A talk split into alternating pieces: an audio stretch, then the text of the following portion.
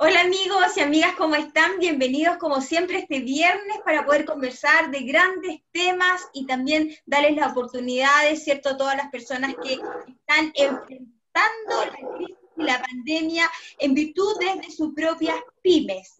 Es por eso que nosotros como medio de comunicación y radio siempre nos hemos destacado por también visualizar el esfuerzo, la perseverancia y la oportunidad también para poder reinventarse. Así que les quiero contar que hoy día estoy con una gran mujer emprendedora, ella se llama Paola Uribe, quien tiene un emprendimiento que es una banquetería de su mismo nombre, muy original, Paola, y que también tienen detrás una historia, una historia de cómo emprende, cómo se ha ido reforzando también en estos tiempos, ya que la situación sabemos todos que no ha estado tan fácil, pero siempre se puede. Así que bienvenida, Paola, por estar aquí presente en la radio hoy y también por compartir tu historia y cómo ha sido todo este proceso. Esa es la primera pregunta. Eh, bueno, primero escucharte, ¿cierto? ¿Cómo te sientes acá, presente en este medio, para poder hablar también de qué significa emprender? Hola Pierini, muchas gracias por la invitación. De verdad, esta es una oportunidad única. Eh, creo que lo comenté en algún momento. Yo feliz, feliz de estar acá y obviamente de contar mi historia. Mi historia que, que a lo largo de la vida yo me vine, como, te, como en algún momento comenté, yo me vine del sur a los 19 años con una expectativa que no tenía nada que ver con la banquetería, que fue eh, entrar a Carabinero, donde ejercí por 20 años. Y obviamente los tiempos no daban, yo ya tenía cuatro hijos, así que di un giro en 360 grados y me dediqué hoy a la banquetería, en lo que estoy hoy en día, que no ha sido fácil justamente con el tema de la pandemia, es complejo, pero no, me, nos hemos reinventado, hemos hecho delivery, cumpleaños a domicilio, eh, el tema de entrega de empanadas, y, y, fíjate que no ha sido malo, reinventarse en este, en este tiempo con lo que está pasando y como hemos estado, creo que ha sido una buena, una buena alternativa para mí, porque también me he dado a conocer por otros lados, que es, lo que, que es lo que ha costado y ahí, Paola, como, claro, todo ese proceso de, de, de, lo que ha costado, ¿cierto? Lo difícil, pero como para volver un poquito más atrás, eh, cuéntanos un poco cómo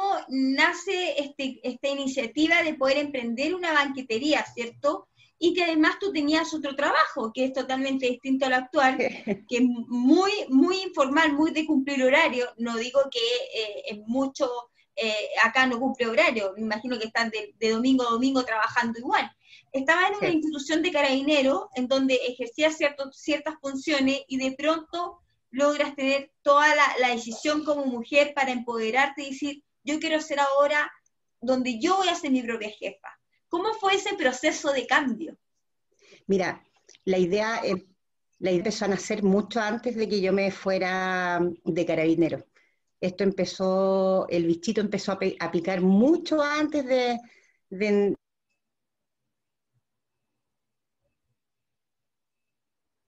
pero no sabía cómo eh, emprender, porque sola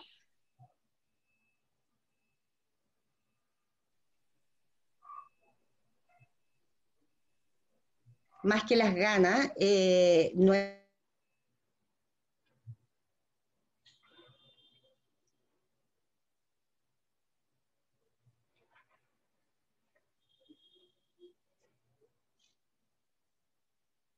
Eh, comencé a, preparar cóctel sin pensar. No me imaginé que comenzaría este proceso así tal, no, no pensé que iba a ser, yo pensé que esto era eh, poco menos que empezar y abrazarse, pero no fue tan así. Es lento, es un proceso lento, no es fácil, empezar primero por cómo cobrar, cómo, cómo hacerlo, irte, quién puede ser tu público o quién puede ser tu cliente. Es súper complejo. empezar a, a reinventarse desde haber estado en una institución donde todo es riguroso y cumplir horarios que obviamente a los que ya estaba acostumbrada y, empezar de nuevo, como recién comenté, fue un giro de 360 grados. Pero se puede, se puede, con, hay que ser constante, hay que ser perseverante, hay que, hay que tener ganas, hay que sacrificarse mucho, porque hacer un evento no significa eh, ir a comprar y volver y hacer el evento. Es un proceso donde vas, donde estás semanas eh, preocupado de que ese evento salga bien y que esas cosas que, que te pidieron estén para que, la, para que la gente se encuentre bien y esté feliz de lo que tú hiciste y del trabajo que, que les presentaste y que les entregaste. Eh, yo trabajo con harta gente, en estos momentos en, son como 15 garzones, metres, cocineros, eh, reposteros. Entonces, a medida que necesitamos gente, vamos integrando. Y, son personas que cumplen, que, si tienen que estar a las 2 de la, de la tarde e irse a las 6 de la mañana, cumplen de 2 a 6 de, la mañana sin ningún problema. Y lo mejor es tratarlos bien. O sea, yo creo que en este tipo de trabajo, eh, tratar bien a las personas para que ellos se sientan a gusto y puedan volver a trabajar contigo, porque hay que entender también que es gente part-time. Entonces, es gente que trabaja eh, por cierta cantidad de plata y solo por el rato. Entonces, uno tiene que fidelizar de cierta manera a estas personas para que vuelvan a trabajar con uno. Y que son tu equipo y que además tú no eres la jefa, sino que también eh, tienen que tomar decisiones en el momento, juntos, verlo con el maestro de cocina, como qué llevamos mejor, qué te pareció, todo eso, eso hay algo, claro. Eh, que se ve en el momento y te lo da la experiencia, claramente. Sí, yo, yo te cuento que mi primer evento eh, lo hice en micro. fui en micro con una persona a un cumpleaños y fuimos a hacer un evento. Creo que fue el... Sí, así empecé. Y, y, gracias a Dios hasta ahora ha resultado todo bien, nos ha ido bastante bien. Todo es hecho a mano, no hay nada comprado.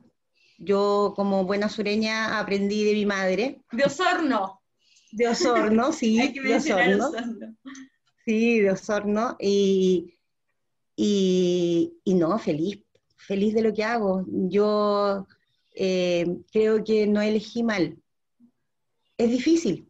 Es pero no elegí tú dices, por ejemplo, que es difícil, ¿qué, ¿qué es lo más difícil? Tomar la decisión de decir, yo quiero salirme de este trabajo tan formal o de un trabajo en donde uno cumple una rutina y ser independiente, autónoma, pero también hay algo importante que tú que me lo mencionaste antes de esta entrevista, que hay un valor agregado acá que es el estar con la familia, estar una madre presente. Yo siempre, eh, siempre pensé en llegar hasta los 20 años porque yo quería eh, ser mamá presente. Ya. Yo quería conocer a mis hijos, porque yo siempre digo que eh, quien trabaja no conoce a sus hijos al 100%. Entonces, eh, yo decidí irme de la institución justamente para estar con mi familia, para poder criar a mis hijos, para verlos crecer y buscar algo que también me ayudara a mantenerme en el tiempo eh, activa y saber que, yo también podía hacer otras cosas. Entonces, eh, esto era súper compatible y es súper compatible porque además puede que yo trabaje todo un fin de semana, pero yo estoy con mi familia. Y mi familia también es parte de este proceso. Ellos ven, eh, y todos aportan de cierta manera, a que esto eh, ayudan a trabajar en la casa, otros ayudan, me ayudan en los eventos, y así, no, y así nos coordinamos. Entonces, al final, si hay un evento, estamos igual todos juntos. Y era lo que yo buscaba, que era mantener a mi familia unida, que estemos todos y que, y que podamos compartir tiempos y, y poder, como te decía, criar a mis hijos.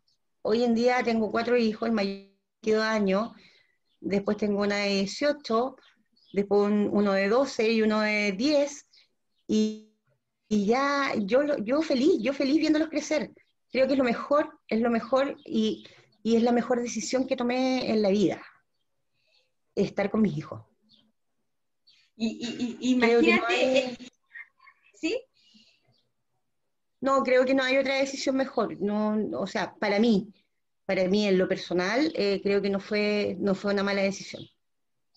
Claro, y hoy día también has tenido frutos, porque si bien todos han dicho que el boca en boca es, es, la mejor forma de promocionarse, y tienes una clientela que es muy fiel a ti, que está muy feliz también con, los productos que tú entregas, que son totalmente artesanales, hechos a mano, ¿cierto? Ahora está con una, estás con una nueva tendencia de usar no azúcares refinados, eh, cosas más veganas, ¿cierto? Toda esta, esta variedad de productos se abre un nuevo campo. ¿Cómo, te, ¿Cómo logras captarlo también? Porque todos los días me imagino que tienes que ir aprendiendo algo nuevo para ir perfeccionando, ¿cierto? La cocina, que es un mundo maravilloso fue difícil porque yo no conocía absolutamente nada de lo que tiene que ver con vegano, eh, de lo que tenga que ver con, sin gluten, por ejemplo, sin azúcares. Eh, y tengo un par de clientes que empezaron a pedir. Yo dije, ya, a ver, probemos, probemos, veamos qué es lo que sale de esto, para, para empezar a, a lo mejor a ampliar esto y fíjate que fue bastante buena la acogida.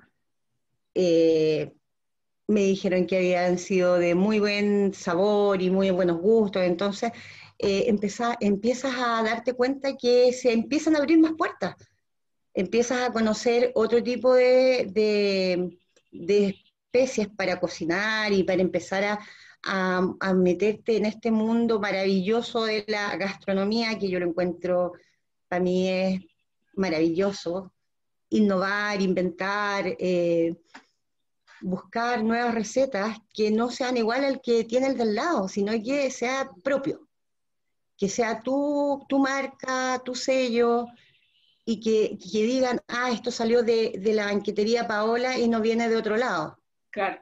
¿Y cómo es que tú logras... Eh, ah, ¿cómo logras tú captar ya y decir, mira, este es mi perfil, este es, esta es como lo que diferencia del otro, sin entrar en la comparación? Porque si bien igual tú, eh, tienes tu público, pero uno siempre está mirando la competencia o cómo mejorar. Sí. Yo creo que pasa porque todo es 100% casero. Aquí no hay nada comprado. Todo se hace en casa, todo es artesanal, y eso, eso la gente lo reconoce. Todo, todo pasa por, por cómo, cómo fabricas tus productos. Cuando es artesanal, eh, todo el mundo reconoce cuando es algo que no es eh, artesanal y lo que es artesanal. Entonces yo creo que por ahí, por ahí va eh, el cambio, o que se muestre que el producto es diferente. Claro y obviamente con mucho amor.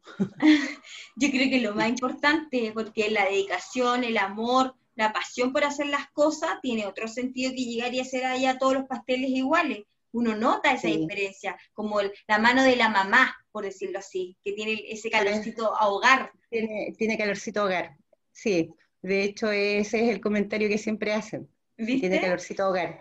sí. se, nota eso. Y, y, y, en, ¿Y, cuáles son como tus proyecciones, por ejemplo? Porque igual ser una pyme y, estar acá en estos tiempos donde todo ya es casi online, porque igual los traslados, la cuarentena, todo esto ha generado también un, un, un, sistema de vida que uno se acomoda también a no ir a buscar las cosas, a que te las vengan a dejar. Entonces, este cambio para ti ha sido más, más, más eh, positivo que un, digamos, algo que te ha entrampado como pyme? No, no. Todo cambio, todo cambio uno tiene que verlo el lado positivo, uno no jamás tiene que ver eh, que esto es negativo por alguna situación puntual. Creo que ha sido positivo, me, me he mostrado a más partes.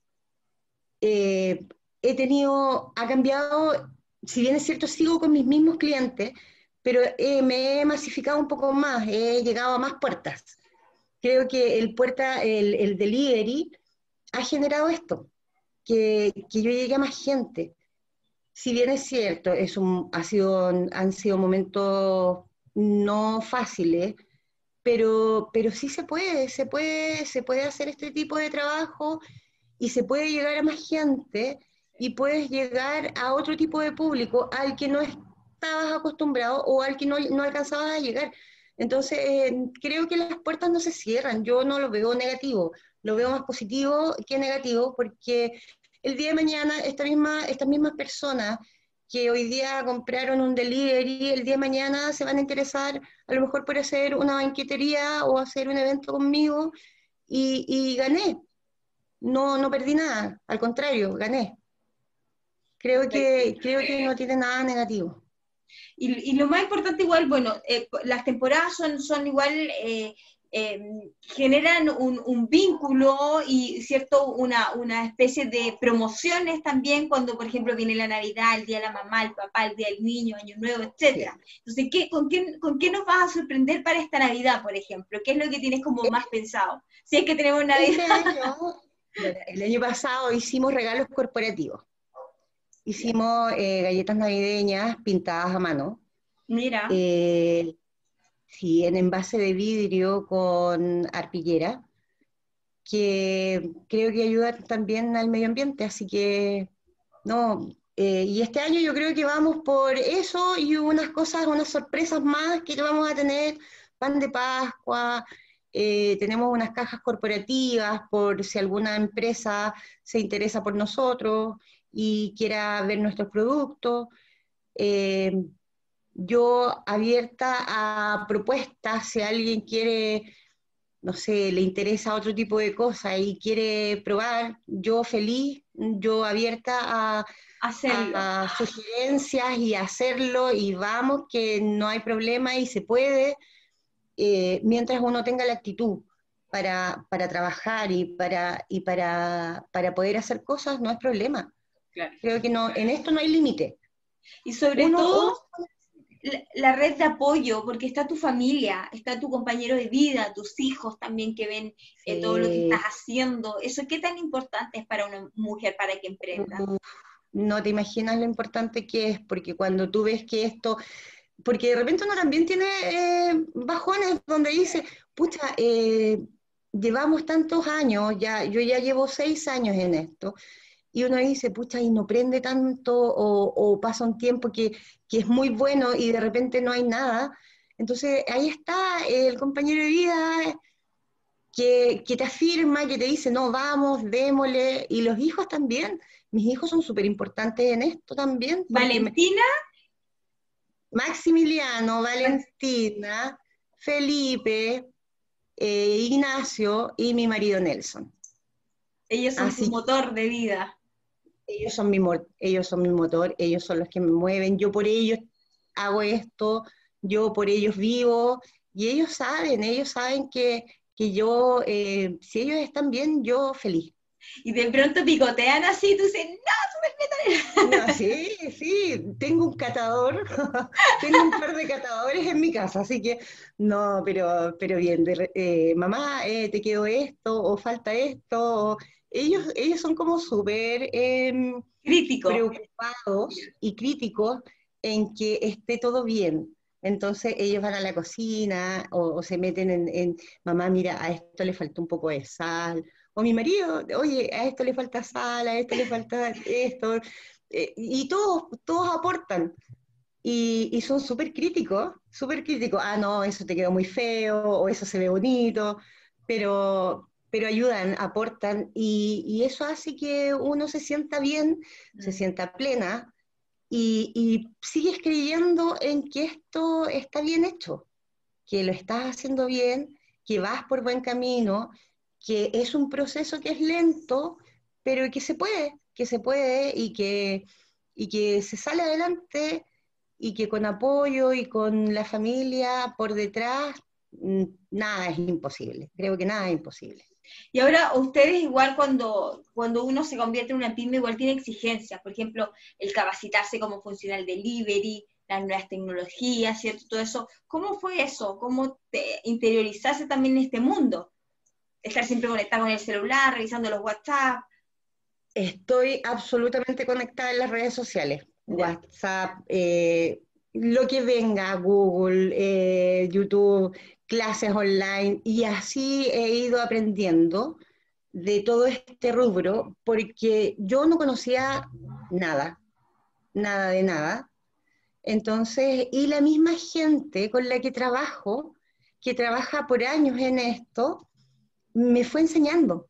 Mm. Ellos también me fueron enseñando. Entonces, eh, yo siempre digo, yo soy una agradecida de, las personas con las que trabajo, porque ellos también han logrado que yo en esto crezca, que yo aprenda más, que, este proceso no sea tan difícil, que si bien es cierto me encanta, pero también se pone cuesta arriba de repente.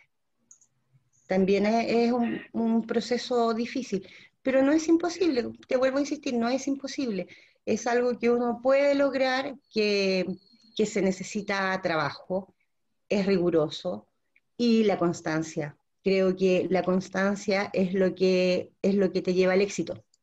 ¿Y a dónde te, exactamente como tú dices, la constancia. Y ese es como el mensaje también que le dirías a todas las personas que les gustaría emprender y que están emprendiendo y que se han visto en la cuerda floja o, o también se han sentido un poco solos o solas. ¿Cuál sería como el, bailar finalmente y cerrar? Eh, ¿Cuál sería ese mensaje de aliento, de motivación que tú le darías como mujer? Creer, tener convicción de lo que hace, creer en lo que hace, ser constante, eh, luchar por, eh, tus objetivos. Creo que cuando uno lucha por los objetivos los logra. Y si estás solo o sola, Vamos, que se puede, si solo, solo también se puede. También se puede y, depende de uno, de la voluntad de uno. Si uno quiere, se puede. Pero hay que creer, hay que creerse el cuento. Hay que creerse el cuento, creer en uno. Nada más. Yo creo que creyéndose uno el cuento y creyéndose uno lo que hace, el resto llega solo. Empoderándose. Y, y empieza a fluir y empoderándose absolutamente de lo que uno hace. Sí, creo que, creo que no hay nada mejor que, eso. Oye, te quiero agradecer, Paola Uribe, por estar aquí. El segundo apellido, ¿cuál es el de la mamá? Matamala. Matamala, por agradecerte también este espacio, eh, conectar con nosotros, poder eh, contar la experiencia, que es lo más maravilloso, y transmitir también tu dulzura estás eh, llena de amor, de mucha tranquilidad también. Veo que tienes una convicción, una seguridad impresionante en que realmente eh, es tu área, eh, se nota mucho el desplante y me imagino que todas las cosas que tú haces son maravillosas y la gente las degusta y lo va a seguir haciendo, sobre todo ahora para Navidad, así que danos el dato en Facebook, donde te ubican, un teléfono para las personas que también quieran pedidos. En Facebook, Banquetería Paola, eh, mi teléfono es el 97409-5404 y el Instagram estamos ahí en proceso de, de, hacerlo nuevamente. Sí, así que yo feliz atiendo todos los llamados eh, para las dudas que tengan y para lo que quieran. Así que nada, pues aquí estoy a disposición de mis posibles nuevos clientes y de mis clientes de siempre sigo aquí, así que feliz. Felicitarte a ti también porque has pasado la crisis de todo, ¿cierto? Que ha sido este proceso en cuarentena, todo encerrado, donde pensamos que realmente no íbamos a ver humo blanco. Así que bueno, ya estamos en las pistas renovando y muchas gracias por este espacio. Así que te cuento, Paola, que ahora nosotros nos vamos a una pausa musical y ya regresamos con más invitados. Así que un beso y un abrazo acá de la radio para ti y para toda tu familia también. Chao. Muchas gracias, chao.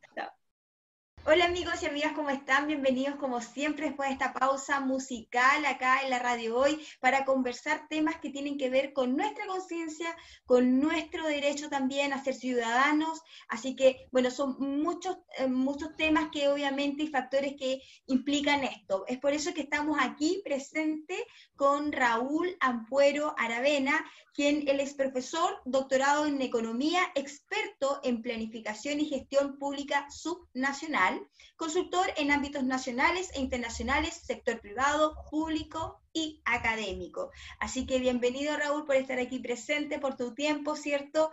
Y poder también hablar de, temas que tienen que ver de nuestro país, eh, hay varios, yo sé que tú eres muy experto en, territorio, pero hay algo que, no, no es más o menos. Eh, eh, bueno, empecemos primero con los temas ambientales.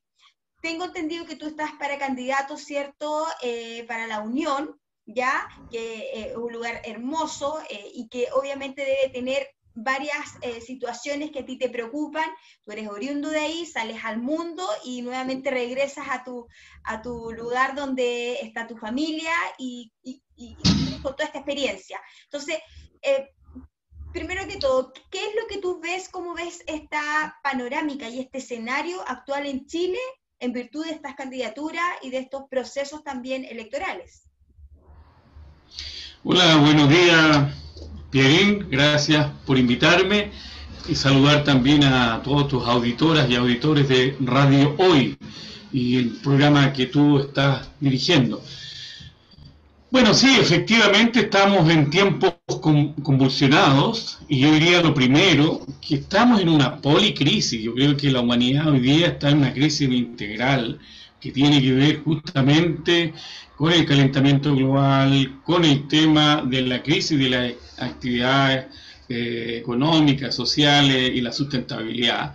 Y eso agravado con la pandemia, que yo diría que es parte de lo mismo, por todo lo que la humanidad en estos últimos tiempos ha hecho todo un proceso, una economía bastante extractivista y por lo tanto una sobreexplotación de la naturaleza y todos sus recursos naturales. Entonces, ahí hay un problema global y por lo tanto cuando uno se plantea esto, habla de lo local, o sea, lo global como una gran eh, dimensión estructural, humanitaria, que estábamos hablando, y por otro lado, lo local en función de que las comunidades inmediatamente se ven afectadas. En el caso de la región de los ríos, eh, en la provincia del Ranco y la Unión, que es la capital de provincia y donde yo estoy efectivamente yendo a competir para ser alcalde, es una situación que, claro, tenemos una región preciosa, una naturaleza generosa, con unos ríos, lagos y el mar, etcétera, que tienen todo un potencial, pero hoy día se siente amenazada y contaminada ah, por eh, las industrias, la agroindustria, eh, la salmonicultura, las hidroeléctricas, las medianas, pequeñas que están ahí interviniendo en todos estos ríos que, que atraviesan ahí el, territorio. Por lo tanto, el conflicto que hoy día tenemos es que hay una crisis ya ambiental, hídrica y de los ríos. Los ríos se están contaminando, para decirlo, hace una semana atrás hay un sector que es eh, el, río Traillén, donde claramente afecta comunidades de Rofuco ah, y de los esteros, ah, dos territorios, donde hubo una mortandad de peces. Por lo tanto, es la contaminación ya que está afectando, es un tema que hoy día está latiendo. Por lo tanto, ¿quién protege los ríos? ¿Quién protege los humedales? ¿Quién protege esos, bosques nativos? ¿Quién protege la naturaleza tan eh, que tú muy bien planteabas, una, una, localidad, una región hermosa? Por lo tanto, hay una crisis que, segundo, eh, no puede ser que en la Unión, hace 15 años atrás, ¿quién hubiera pensado que íbamos a tener sequía en, en el periodo estival? La Unión tiene sectores que en el verano hay que ir a dejarles camiones aljibe, hay que ir a dejarle agua a las comunidades. O sea, si alguien me hubiese dicho, cuando joven, etcétera, que íbamos a tener sequía, que iba a faltar agua para las comunidades, dirían que estábamos locos. Pero eso está pasando hoy día. Y eso está silenciado. Entonces, ahí hay un tema que tiene que ver cómo las comunidades hoy día están, están están siendo zonas de sacrificio por la explotación, por el cambio climático, por todo el proceso que hoy día nadie se preocupa. Entonces yo, uno de los temas es cómo declaramos el agua como una soberanía, la soberanía de la naturaleza. Y en ese sentido, por lo tanto, también el proceso constituyente debiera reflejar que la naturaleza es, intergeneracional, no solamente para explotarla hoy día, sino que tenemos que cuidarla, armonizarla para las futuras generaciones de los, hijos, los nietos, etcétera, etcétera. Y por lo tanto no dejar peor esto hoy día con la crisis hídrica, por ejemplo, que es el gran tema inmediato que tenemos más la contaminación, o sea, tenemos ya estas ciudades están contaminadas, tenemos altos niveles de contaminación ambiental, o sea, el tema del cambio climático ya se instaló, el tema de la, de la crisis ambiental ya lo tenemos, entonces es un tema que hay que plantearse, por eso yo hablo de gobernanza territorial sustentable. Ahora cuando tú, claro, tú dices, eh, tocas el tema obviamente de la sustentabilidad, ¿qué se ha hecho eh, en este punto? Porque si bien la Unión está muy cerca del río, eh, río Bueno, y no te hubieses imaginado jamás que estén en, esto, en estas zonas de sequía, como tú bien dices, pero ¿qué se ha hecho en este momento? Porque eh, viene el verano, es pronto el 2021 también, están las cosechas, entonces ahí los afectados claramente son los agricultores.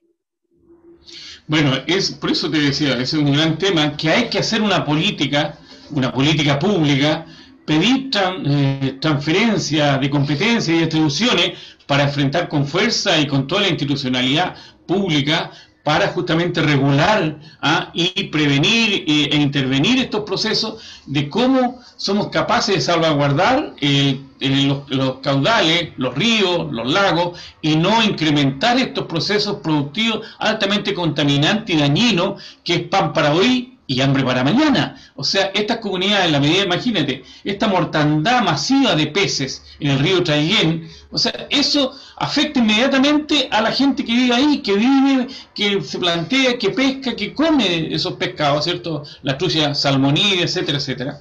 Y por lo tanto, hoy día eso es un indicador de que tenemos un problema serio y que no hay hoy día fiscalización, no hay control, no hay sanción, no hay multa, porque si, porque si las multas son pequeñas de fiscalización, eh, esta empresa o, los que están haciendo daño ahí no, no se hacen cargo y por último prefieren pagar las pocas eh, sanciones que pudieran tener que no las tienen.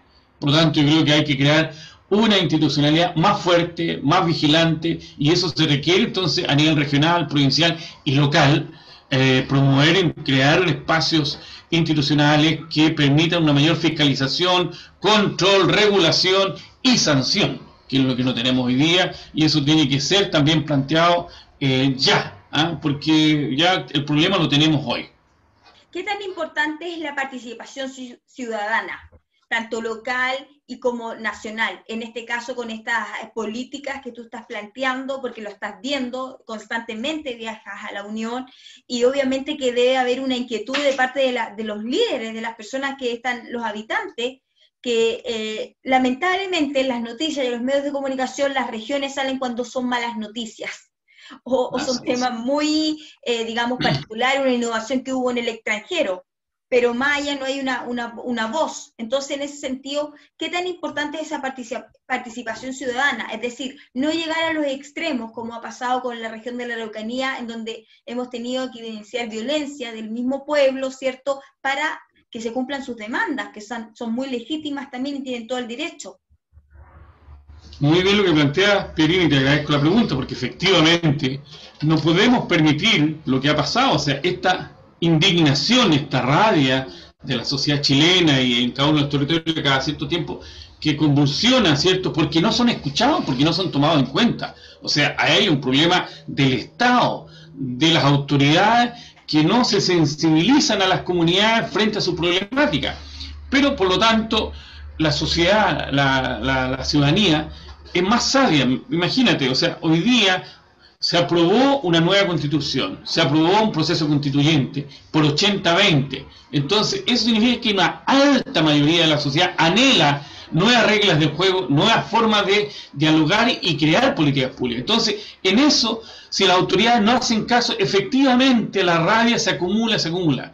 Y en el caso de la Unión, efectivamente la idea es cómo nosotros creamos una gobernanza. Cuando digo una gobernanza es cómo creamos eh, gobiernos locales con alta participación ciudadana, pero cuando hablamos participación ciudadana no es estos meros talleres de consultas y papelógrafos y los citamos a reuniones y después le decimos muchas gracias y, nos, y no hacemos nada. Entonces la idea es cómo ciudadanizamos la política, ciudadanizamos la política en cuanto a empoderar a, los líderes, a los actores locales que están involucrados en la diversidad de temas, tanto el adulto mayor, las juntas de vecinos, los clubes deportivos, eh, los, grupos culturales, etcétera, etcétera, etcétera. Hay una riqueza de organizaciones sociales, hay una riqueza de una ciudadanía que está creando, está dialogando, pero hay que crear el vinculante para que esa ciudadanía tenga efectivamente el control de la supervigilancia y, ¿por qué no, cierto?, la condición de lo que quiere vivir en su comunidad, el buen vivir que le llamo yo. Entonces, no puede ser solamente que el empresario, ¿cierto?, esté por allá haciendo uso de la extracción de los naturales sin consultar a nadie porque simplemente lo pagó ¿ah? por el capital, y no puede ser que las autoridades públicas, ¿cierto?, como tienen una responsabilidad institucional del Estado no tomen en cuenta el involucramiento de la ciudadanía y por otro lado la ciudadanía que hoy día, ¿cierto?, reclama mayor espacio, mayor autonomía de ser parte de un gobierno comunal. Entonces, la ciudadanización como un proceso de empoderamiento y de mayor compromiso para eh, decidir, para supervigilar, en definitiva, es una ciudadanía empoderada, activa, que hay que darle los espacios necesarios y es un desafío creativo y necesario para justamente crear un nuevo tipo de sociedad, una, una sociedad mucho más incluyente ¿ah? y, de, y donde todos podamos convivir. O sea, básicamente hacer una sociedad de buen vivir requiere reconocer que la comunidad es adulta, tiene voz y voto, y por no que no, ¿cierto? Es el habitante que el día a día, el que le toca eh, cotidianamente, ¿cierto? Tener para bien o para mal, ¿cierto? Las decisiones que otros toman. Y eso yo creo que es importante hoy día, no más crear una sociedad más democratizada. Y eso significa lo que te decía recién para cerrar, el tema de la ciudadanización de la política. Sí, y ahí Raúl, importante, bueno, para decirle a la audiencia que eh, la Unión tiene alrededor de 26.000 habitantes, ¿ya? Y está en los ríos. 40.000. Ah, mira, fíjate que yo busqué en la, en la última eh, estadística decía 26.000 habitantes, entonces hay un error importante. Bueno, yo el dato que te lo doy es el que tomo, digamos, del gobierno, que es el que lleva las cuentas, donde sale la ficha comunal en la Subsecretaría de Desarrollo Regional, que se llama, una, una página que se llama CINIM, ¿ah? Sistema eh, de, Información Nacional Municipal, a donde está todos los datos estadísticos y tienes exactamente son 39.400 y tantos habitantes, pero 40.000. Ya, perfecto. Y ahora lo que me... Gracias por, por corregir ese dato también, porque hay que evidenciarlo, que eso aparece justamente en la, en la página ahí que bueno, de estadísticas, pero lo que sí te quería decir que es preocupante la situación, ya que en el 2019, en el medio BBC eh, de la radio Bio, Bio se declara como, la, comuna de la Unión podría ser declarada como zona saturada por contaminación de aire luego de 2023.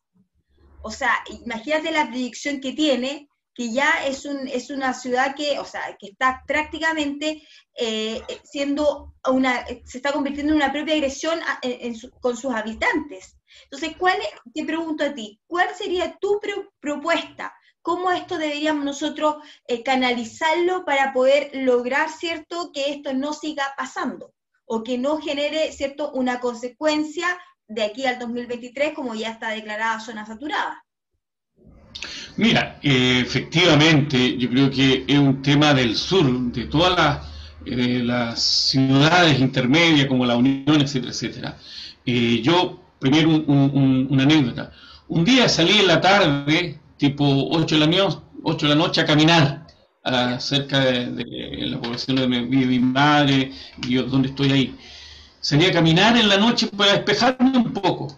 no alcancé a caminar una cuadra y me volví, porque la contaminación ¿ah? eh, de la combustión a leña, etcétera, etcétera, de todas las casas, en el fondo, con la nariz, te tragabas todos los humos que habían ahí y, termina, y terminas, digamos, eh, con una situación muy, muy, muy, ¿cómo se dice?, muy dañina. Es un tema que hay que hacer un programa, ¿cierto?, de, eh, certificación y, de, mejor manejo de la explotación de la leña y, la modificación del combustible, ah, de, de la calefacción Y lo que cocina la gente en el sur. Por lo tanto, ahí hay que plantearse un tema de solución, de soluciones más limpias y también certificar la leña y hacer un proceso de transición hacia mediano plazo de cambiar de combustible, que, que además la leña cada vez más escasa y más cara. ¿ah? Entonces, ese es un tema en el hogar. Segundo, el ámbito de, las industrias y las fuentes fijas de contaminación y el transporte, también hay que hacer un plan cierto de regulación y de modificación y de, decretar cierto que eh, las industrias efectivamente certifiquen que pueden cierto hacer procesos productivos más limpios. Y eso también es un proceso que hay que eh, implementar y por, eso digo, hay que fortalecer la institucionalidad pública, local, en función de darles herramientas y atribuciones para que podamos hacer fiscalización, podamos regular, podamos exigir, ¿cierto?, que haya cambio en los procesos de producción contaminantes que hoy día están, que nadie los controla. Entonces, eso le afecta a la, a la comunidad. En caso de la Unión, efectivamente estamos saturados y ahí hay que exigir, tanto con, la, con las organizaciones sociales ambientales que ya están ahí, con los vecinos y vecinas, y liderado por el municipio local, donde la idea es que tengamos entonces mayores herramientas, atribuciones y una institucionalidad más fuerte que sea capaz de obligar y obligarnos a modificar esos procesos productivos que sean mucho más limpios. ¿ah? y no seamos zona de sacrificio. O sea, tenemos 345 municipios en el país, a lo menos el 70% tiene un área de sacrificio. ¿Cómo es posible? O sea, y todos nos quedamos callados. O sea, vamos matando a lo que somos, como decía el profesor Massa, el gran capital chileno, somos las personas, a la dignidad de las personas. Entonces, ahí hay un tema que de, como autoridad hay que hacerse cargo a través de lo que te explicaba anteriormente, ¿no? Ahora, Raúl, me gustaría llevarte a la nueva constitución.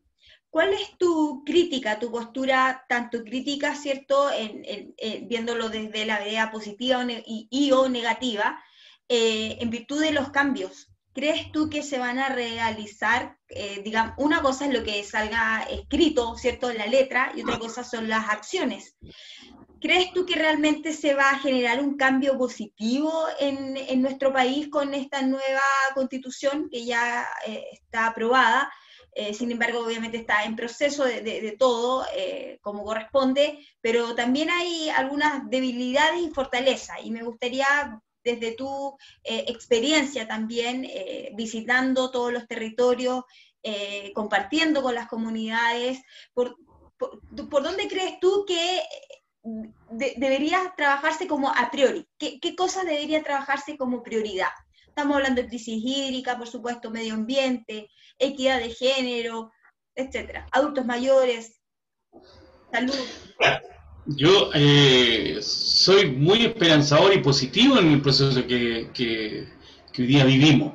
Antes del 18 de octubre, si te acuerdas del 2019, todos los políticos, los técnicos, eh, la burocracia, las autoridades máximas decían que no se podía cambiar la constitución. No sé si, te, si tú miras los medios de comunicación, que era imposible, que no, que eso era, era como una cosa que estaba ahí intocable viene toda la convulsión social del 18 de octubre y a un mes de ese proceso acuerdan, ¿cierto?, lo que hoy día estamos viviendo, cambiar la constitución. O sea, lo primero positivo es un aprendizaje eh, que la sociedad, en la medida que se moviliza, ¿no es cierto?, se expresa, demanda, exige, se producen los cambios. O sea, ya tenemos un primer cambio que es positivo, que hemos decidido cambiar la constitución. Segundo, se produce el plebiscito y mayoritariamente se formalizó esa legitimidad de validar una nueva constitución. O sea, nadie puede decir que un 80% de la sociedad chilena, ¿cierto?, eh, aprobó que haya cambio. No hay duda de eso. Ah, la sociedad chilena quiere un cambio. Y una minoría bueno, siempre es parte de la sociedad conservadora, ¿cierto?, que quiere mantener el statu quo, pero la gran, la gran, no es una mayoría de un 50 más 1, no era un 60 más 1, no era un 70, era un 80% que dijo, cambiemos la constitución y cambiemos, ¿cierto?, con todos elegidos. Tampoco querían que el Parlamento... Entonces, ahí tenéis ya un par de datos altamente positivos. Seguimos con las buenas noticias al aprobar por amplia mayoría, ¿qué aprobamos? Que la constitución se va a escribir en democracia. En la historia de Chile jamás se ha escrito en democracia una constitución. Por lo tanto, una tercera buena noticia para todos nosotros es que los chilenos nos hemos convocado sin un fusil, sin una bala, para hacer una nueva constitución, nuevas reglas del juego. O sea, no es menor. ¿ah? que la ciudadanía reconozcamos que somos maduros tenemos la capacidad de construir acuerdos. Y finalmente, otro tema es que por primera vez una constitución a nivel planetario se va a escribir paritariamente. O sea, estamos marcando el tono de estos procesos ante las crisis que tenemos. Chile, un país pequeño en el mundo, ¿ah? estamos demostrando que hemos pedido que hombres y mujeres por igual van a escribir la constitución. Hemos exigido eso. Y eso es una revolución cultural potente. O sea, las jóvenes, eh, las niñas se sienten muy empoderadas y por lo tanto tienen los mismos derechos y privilegios que los hombres ah, eh, han tenido por años y donde la, política, el poder, la gran empresa era controlada y manejada exclusivamente por el club de todos y los hombres. Entonces, ahí tenemos otra buena noticia, otra buena esperanza concreta, no es que va a poder ser, o sea, ya se aprobó que la constitución va a ser escrita por igualdad de hombres y mujeres, y eso es un dato mundial, literalmente. De nuevo, que también participen los independientes, ya no solo los partidos políticos. También una muy buena noticia, o sea, porque los líderes académicos, etcétera, etcétera, sociales, puedan involucrarse y participar. Y finalmente que los pueblos originarios tengan su espacio reservado también para ser parte de escribir esto. O sea, todo esto que estoy diciendo, ¿qué más esperanzador, qué más positivo de poder tener la esperanza de que vamos sin duda a avanzar hacia una nueva sociedad mucho más incluyente, mucho más participativa, mucho más democrática. O sea, ahí tenemos un desafío. ¿Qué es lo que viene ahora? La elección. La elección. ¿Cuál es la amenaza? ¿Cuál es el miedo, la debilidad, como dices tú? La posibilidad, ¿cierto?, que eh, no logremos ¿ah? eh, la suficiente mayoría para ratificar todas estas decisiones de una sociedad más democrática, más transparente, más igualitaria, más inclusiva, más sustentable, más respetuosa con la naturaleza, con su pueblo originario, etcétera, etcétera, con, con, todas las comunas, la descentralización, etcétera.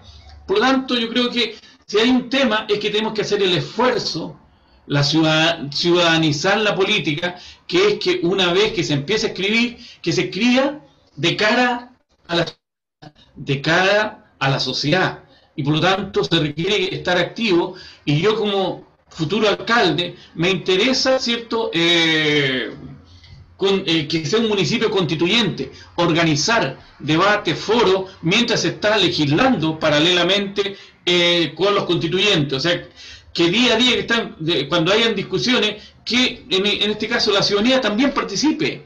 Y tenemos las redes sociales para, para pedirle, para exigirle, para complementar, para sugerirle qué es lo que queremos. Por lo tanto, los, legisladores, lo digo yo, que eh, eh, los constituyentes, escriban de cara y comprometido con la ciudadanía. Entonces yo creo que es una forma, es un proceso que tenemos que construirlo y yo creo que vamos a tener muchas, muchas chilenas y chilenos que no van a ser elegidos, pero que vamos a estar en cada uno de los territorios discutiendo día a día en los barrios, ah, en, todo el país, ¿cierto? Lo que va a ocurrir con este proceso constituyente y esperemos que eso, ¿cierto? Eh, logremos ratificarlo en un año más, ¿cierto? Con la propuesta para las grandes reglas del juego. ¿ah? para el sistema de pensiones, para el tema ambiental, para el, tema de la, de, la dignidad de las personas, de mejores, mejor educación, mejor salud, que sean los grandes principios. Aquí lo que se legisla son los grandes principios, que permiten después hacer las leyes orgánicas, constitucionales, las leyes cierto específicas, que dan a cada sector la posibilidad de una mejor sociedad, de un mejor vivir, como, como un nuevo país se instala cierto a partir de nuevas reglas del juego donde los privilegios son más compartidos. Como bien lo decía eh, la, primera dama cuando hubo el estallido social. Y, coloquialmente le decía a una amiga, amiga, vamos a tener que eh, compartir los privilegios. ¿Qué más sabio que de todo lo que dijeron? Porque eso es, eso es, lo dice alguien que es la primera dama de un presidente de la derecha, ¿ah? que es parte de uno de los empresarios más ricos de este país. La señora de él lo dice. O sea, no es menor eso. O sea, lo que significa es que aquí hemos, hemos construido con esta constitución, con sus principios, una, sociedad de privilegios. Y lo que queremos, ¿cierto?, es justamente una sociedad más digna, donde los privilegios sean compartidos, más equitativos y mayor accesibilidad. Esos son los principios. Y, efectivamente, no es que vamos a escribir que la, que la educación tenga matrícula gratis, no, eso no porque esas son leyes específicas, pero esas leyes específicas se encarnan en estos principios, en estas grandes macro leyes que son las que nos van a ordenar por los 30, 40 años próximos. ¿ah? Y eso es. Perfecto. Raúl, para ir cerrando, me gustaría escucharte cinco conceptos que tú te comprometes de alguna otra forma con esta carrera y este trabajo que ya estás eh, realizando hace harto tiempo, una amplia trayectoria que tú llevas como ciudadano, como un vocero también, te conocí en terreno trabajando con comunidades, así que eh, en cinco palabras y o conceptos que me puedas decir a lo que tú te comprometes, tanto para los jóvenes, personas mayores, para ciudadanos en general, para las personas que también eh, son pymes, etcétera. Lo que yo me comprometo es básicamente a ciudadanizar la política creando un proceso de una gobernanza territorializada, ¿cierto? Sustentable. Esas son las cinco palabras o seis palabras que yo plantearía. Eh, o sea, tiene que ver con lo que es el resumen de todo que hemos conversado. O sea, ciudadanizar la política, hay dos conceptos que tienen que ver, ¿cierto?, con democratizar, de involucrarnos más, de hacernos más partícipes ¿ah? no de élite, ¿ah? romper las élites y democratizar. Gobernanza porque significa que es crear procesos ¿cierto? de gobierno locales y territoriales ¿cierto? con la ciudadanía organizada, con, la, con, la, con, la, con los vecinos y vecinas. ¿Ah? Territorial porque significa pensar las políticas públicas desde espacios locales. Y finalmente sustentable porque yo creo que la soberanía de la naturaleza se requiere con urgencia. Por lo tanto, todos los procesos productivos, sociales, etcétera, etcétera, humanitarios, requieren entender que la naturaleza también es soberana, que también es parte activa de nosotros y que sin una naturaleza eh, cuidada, vamos a peor calidad de vida, vamos a morir más rápido, contaminados, etcétera, etcétera. Entonces, por eso yo te digo, resumiendo nuevamente, ¿ah? una ciudadanización de la política con una gobernanza territorial sustentable. Perfecto. Muchas gracias Raúl por haber compartido cierto tus conocimientos, tu propuesta, tu eh, forma también de cómo podemos cambiar a, nuestro Chile, pero de forma positiva, que sea una transmutación no tan eh, traumática, sin violencia, eh, con convivencia, llegar también al barrio, a las comunidades, etcétera. Y bueno, también todo, todo el éxito también para la unión y que pueda contar también con todo tu, tu, tus propuestas y tus acciones. Así que nosotros nos vamos ahora a una pausa y ya regresamos con nuestro tercer invitado. Muchas gracias, Irene. Un gusto. Gracias a ti. No te quedes en el pasado. Redelcom es la solución. Recibe todos los medios de pago y sé el dueño de tu máquina, entrando en www.redelcom.cl. Con Redelcom, pagar es mucho más sencillo. Hola amigos y amigas, ¿cómo están? Bienvenidos como siempre este viernes para poder conversar, ¿cierto?, de temas que tienen que ver con nuestro bienestar, con emprendimiento, con escenarios que hoy en día todos tenemos que enfrentar y por supuesto que hay eh, oficios, ¿cierto? Y, carreras que también nos hemos visto envueltos en medio de las comunicaciones para poder seguir adelante.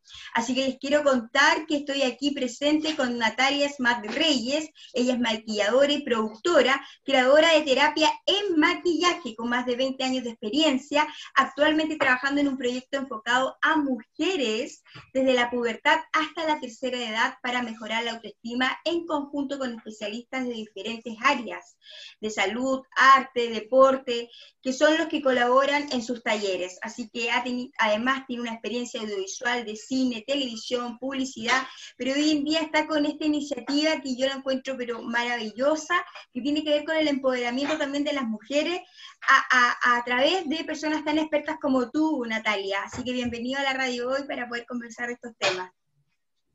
Hola, buenos días, gracias por la invitación. Eh, efectivamente, llevo muchos años trabajando en este proyecto, no es de ahora, llevo casi ocho años, diez años trabajando.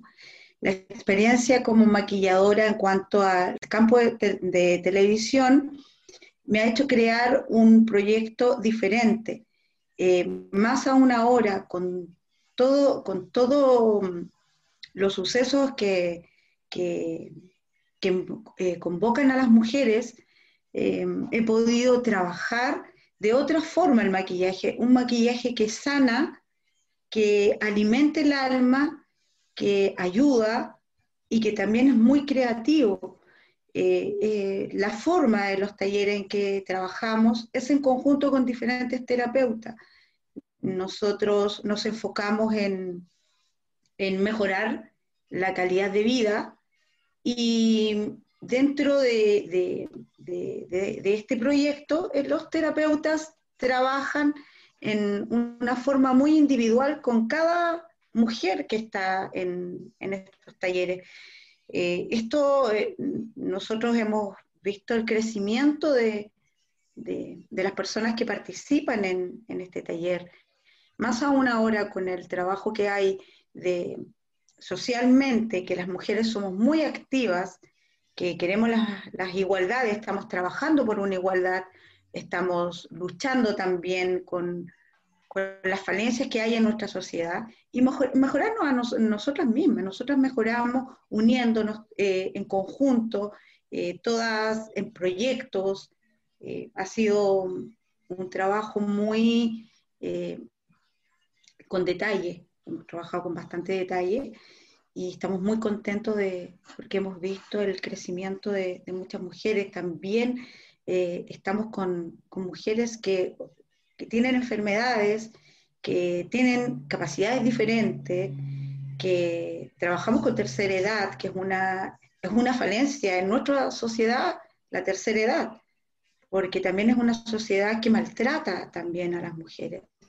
Entonces, eh, nosotros no, no cubrimos tu rostro, ese es mi eslogan, sino que sanamos tu alma. Y... Que, eso, eso te quería preguntar, cuando es un maquillaje sano, ¿a qué se refiere con un maquillaje sano? O sea, hay una técnica, hay un, por ejemplo, eh, son personas, son mujeres que tienen, digamos, bueno, y lo mencionaste, discapacidad, ¿cierto? Que también han sufrido violencia de distintos tipos. Entonces, ¿cómo eh, es como para una proyección, pero a la vez como para que sepan que la belleza está no solamente en, pintarse, sino en otra forma de tu rostro, no lo sé. si me puedes explicar ahí. Nosotros trabajamos con, eh, como te explicaba, terapeutas que son capacitados para informar y para ayudar, primero que nada, la, la parte psicológica y de autoestima de cada mujer y también los diferentes segmentos de mujeres que hay. Mujeres de 30, de 20, de 15.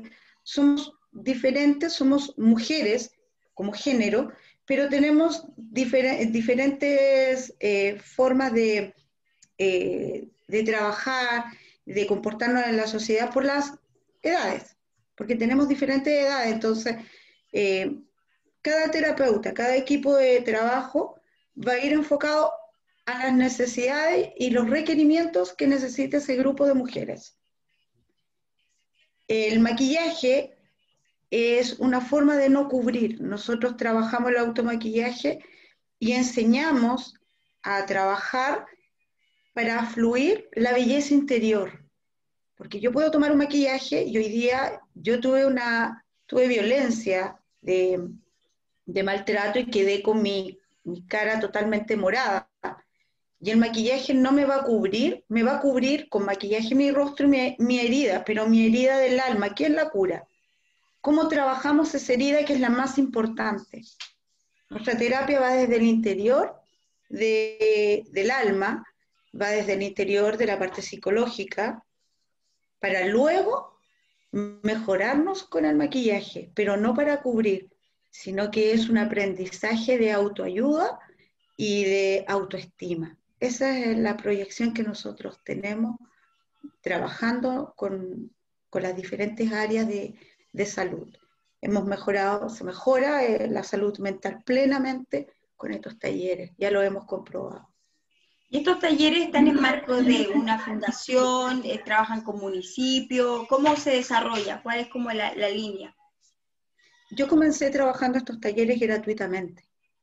Eh, llevo mucho tiempo trabajando gratuitamente para mujeres que lo requieren en forma muy individual y bueno, dentro de que pude lograr un, video promocional, eh, justamente yo busqué gente y gente me, encontró para solicitar mi ayuda. Eh, en el área del maquillaje, y como tengo la experiencia de, televisión, eh, nosotros somos catalogadas en el maquillaje en televisión como, como cuando tú te vas a, a confesar. Esa es la palabra, como un confesionario. Porque tú te relajas y cuentas todo. Nosotros somos súper herméticas, trabajamos con mucha con mucho respeto.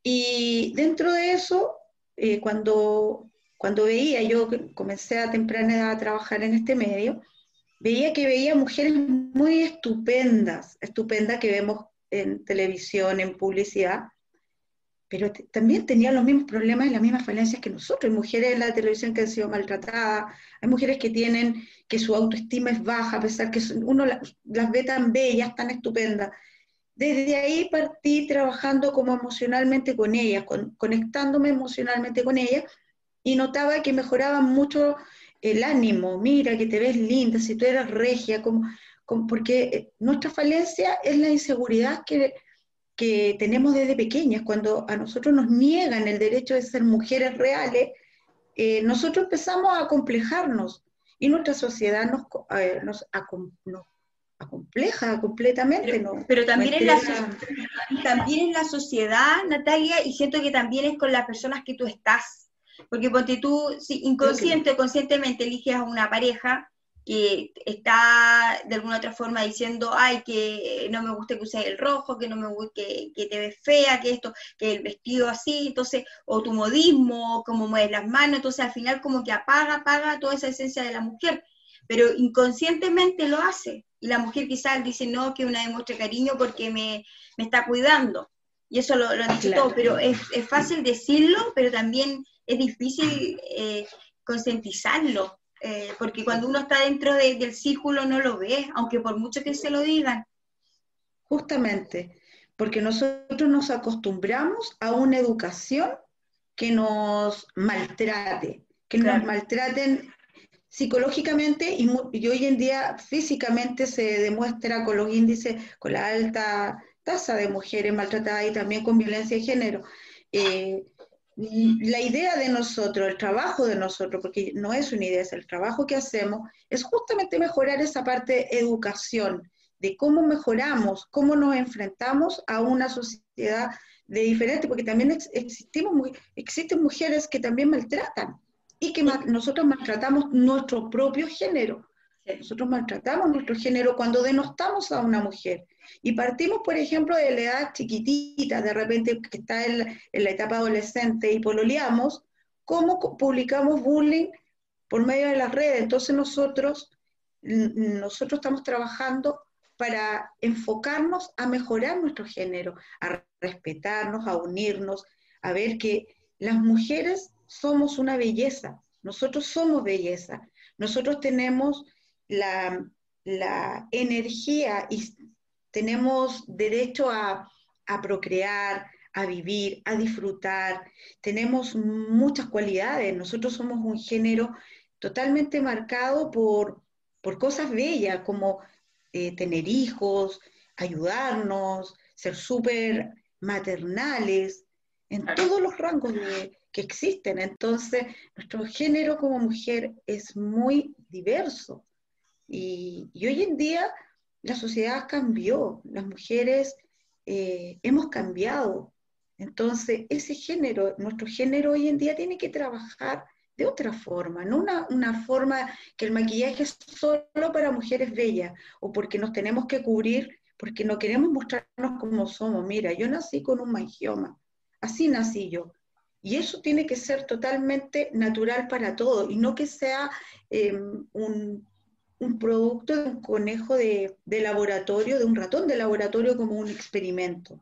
No somos experimentos. Ahora, si te das cuenta, que si, te das cuenta, la publicidad, por ejemplo, hace que también uno se ponga máscaras, porque están los filtros, están los programas de belleza, etcétera, entonces como va a poner la foto en el Instagram, en las redes sociales, ¿cierto? Entonces así es como que se va generando otra imagen.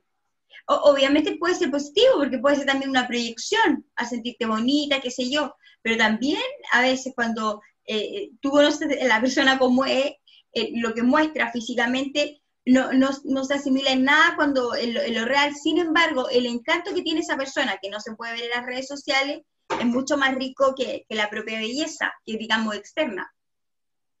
Claro. Yo creo que cada mujer se debe sentir bien con lo que hace, con lo que tiene, con lo que nos rodea, porque eso es lo que nos mejora nuestra sociedad y va a mejorar el futuro de, de todo el mundo, y mejoramos nuestra sociedad como género, vamos a mejorar completamente este mundo.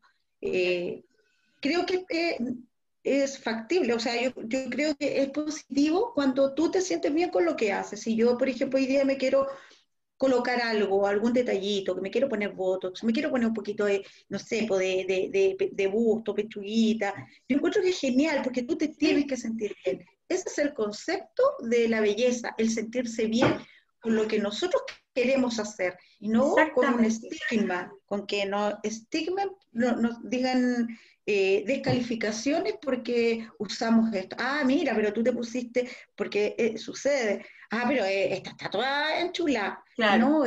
oye, quedó regia. Esa es la mente, el cambio de la mente positiva. Es verdad, porque también si uno quiere hacerse algo, como tú mencionabas, ponerse pechuga, estirarse un poco más, quizás acá las patitas de gallo, etcétera, eh, eso es válido. Y, si uno se siente feliz, el otro, si te quiere, te ama, ¿cierto? De alguna otra forma va a compartir esa felicidad, porque es para ti. No es como para darla como diciendo, no, que, que mostrándola siempre al mundo. Entonces es un proceso totalmente interno, sí, de todas maneras. Ahora, ¿qué, cuál es el mensaje, ya para ir cerrando la entrevista, cuál es el mensaje que tú le darías a todas las mujeres también que están pasando por estos procesos de muy baja eh, autoestima, de desvalorización, de, querer también cambiar su vida, así eh, tomar la decisión y, ya decir, bueno, esta es mi, la, en la vida se vive una vez y necesito empoderarme como mujer? Mm, hoy en día existen muchas capacitaciones, las recomiendo plenamente a todas las mujeres.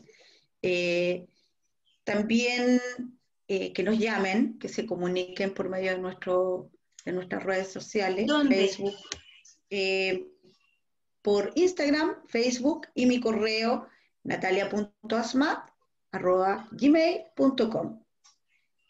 ahí nos pueden consultar y nosotros podemos orientarlos hacemos tips. Hoy en día estamos, comenzamos a, ver las plataformas digitales con la pandemia y podemos dar muchos tutoriales, podemos conversar, buscar, em, buscar especialistas que puedan orientarlas, porque nuestro trabajo va con, en complemento con, con un grupo de personas. Y estas personas que son profesionales, que son eh, personas que tienen la vocación de trabajar con grupos sociales, eh, hacen un, un trabajo enorme de poder ayudar, orientar y de informar, que es súper importante hoy en día, informar lo que, lo que tú requieres, lo que tú requieres como mujer. No queremos, una, no queremos un grupo de, de mujeres que esté llamando por teléfono, por ejemplo, y no sean atendidas porque hay un colapso en, en, en, en las líneas.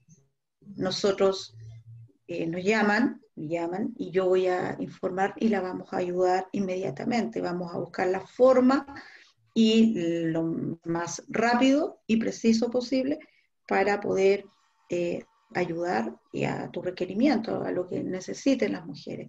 Y bueno, el, el proceso de maquillaje es un proceso que sanamos el alma, porque luego que de un gran taller donde hay un profesional que te está escuchando, donde tú vas a plantear tus preguntas y vas a tener respuesta a tus preguntas, yo después voy a sanar tu alma, donde te vas a cuidar, te vas a amar, te vas a querer y te vas a embellecer con lo que tú tienes, no con una paleta de maquillaje que tú vas a un mall y encuentras todo maravilloso, sino con tu estuche, tu estuche con tu labial y tus cosas bonitas que te compras. Y si no te maquillas, también te vamos a enseñar cómo cuidar tu, piel, te vamos a embellecer con lo que tú tienes en tu entorno, con, con, productos naturales también, porque trabajo también con, todas las cositas que son como estas mascarillas que son de casa, mira, yo no tengo tu aloe vera, tus plantas medicinales, eso también